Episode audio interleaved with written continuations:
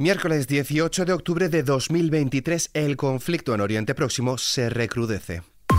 ISFM Noticias, con Álvaro Serrano. ¿Qué tal? El presidente del Gobierno en funciones, Pedro Sánchez, ha lamentado que la comunidad internacional haya mirado para otro lado en los últimos años en lugar de intentar resolver el conflicto en Oriente Próximo y ha hecho una firme defensa de la solución de los dos estados, Israel y Palestina, como la única vía para dejar atrás siete décadas de sufrimiento. Por su parte, las ministras en funciones del Gobierno, Yolanda Díaz, Irene Montero e Ione Belarra, han condenado hoy lo que consideran como un crimen de guerra perpetrado esta tarde por parte de Israel en un hospital de Gaza que ha dejado al menos 500 muertos y han hecho un llamamiento a la comunidad internacional para actuar. Así ha zanjado el tema José Manuel Álvarez, ministro de Asuntos Exteriores. En lo que toca a la política exterior es muy evidente que solamente hay dos voces autorizadas, la del presidente del Gobierno, por supuesto, y la del ministro de Asuntos Exteriores. Pedro Sánchez se posiciona junto a la comunidad europea. La Unión Europea comparte una posición clara, una posición común tal y como refleja la declaración conjunta que aprobamos el pasado domingo los 27 Estados miembros junto con el resto de instituciones comunitarias. Pero lo cierto es que la autoría de esta masacre no está clara. Oman, uno de los países más neutrales y principal mediador de conflictos en Oriente Medio, ha acusado a Israel de cometer un crimen de guerra y genocidio por bombardear el hospital Al-Ahli.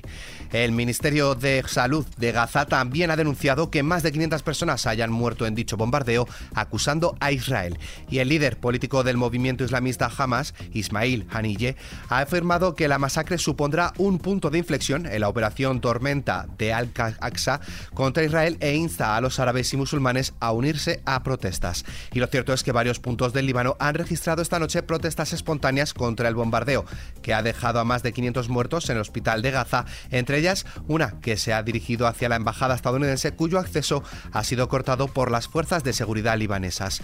Pero por su parte, el primer ministro israelí Benjamín Netanyahu responsabiliza a los terroristas bárbaros de Gaza de este terrible suceso e indica que ha sido de debido a un misil fallido por parte de la yihad islámica. Siguiendo en esta misma línea, el alto representante de la Unión Europea para Asuntos Exteriores y Política de Seguridad, Josep Borrell, ha pedido que se establezca claramente la responsabilidad del ataque al hospital de Gaza contra los palestinos para que sus responsables puedan rendir cuentas.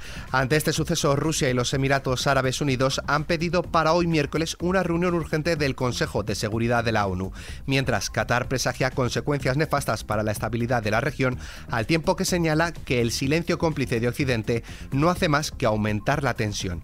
Por otro lado, el Ministerio de Exteriores israelí y el presidente del gobierno en funciones, Pedro Sánchez, han confirmado que el español Iván Iyarramendi, del que no se han tenido noticias desde el pasado 7 de octubre, cuando se produjo el ataque de Hamas en Israel, estaría secuestrado en manos de este grupo terrorista que tiene a unos 200 rehenes en su poder. Pasamos a hablar de política nacional. Eh, Partido Popular y PSOE se han echado este martes en cara la amnistía a independentistas catalanes y el 11M en un debate sobre la desinformación en el que los dos partidos mayoritarios se han reprochado haber aportado datos falsos sobre estos asuntos para confundir a los españoles. Escuchamos al líder del Partido Popular, Alberto Núñez Feijo. En España estamos hablando de, de amnistía de autodeterminación de una parte de nuestro territorio y de hacer desiguales a los españoles. Entiendo que esto no tiene nada que ver con el futuro. Más bien tiene que ver con pasados que hemos superado. Por tanto, sería bueno no regresar al pasado.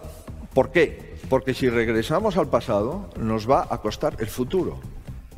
A lo que la portavoz del Gobierno Isabel Rodríguez le ha respondido. Está entregado a una sola causa, que es, de nuevo, recurrir a la crispación, algo a lo que, por cierto, nos tienen muy acostumbrados. Le pediría que se calme porque ciertamente estamos en un momento importante el de un proceso de investidura, cuyo, cuyo plazo eh, no está ni más ni menos que garantizado y que expresado en la Constitución española y que culmina el 27 de noviembre. Yo entiendo que el candidato frustrado, señor Feijó, pues tenga que aprender a gestionar esa frustración y además se lo recomiendo, porque se le va a hacer duro. Por su parte, el Partido Popular ha programado tres actos contra la amnistía en las próximas semanas en medio de las negociaciones del gobierno con los independentistas para sacar adelante la investidura del socialista Pedro Sánchez.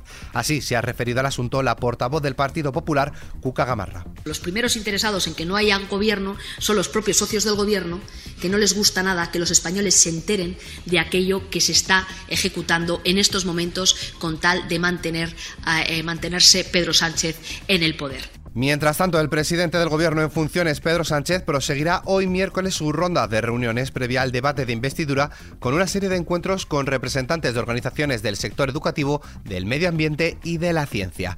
Pasamos ahora al tiempo. Durante la jornada se espera que continúe una situación de inestabilidad bajo la acción de una borrasca, por lo que predominarán los cielos nubosos con precipitaciones, en general débiles, que irán cesando a lo largo del día. Pese a ello, a última hora, la entrada de un nuevo frente reactivará las precipitaciones en el extremo noroeste. En cuanto a las temperaturas, las mínimas ascenderán en el área mediterránea oriental y el Valle del Ebro, descendiendo en el resto. Las máximas aumentarán en el levante y descenderán en el resto del país.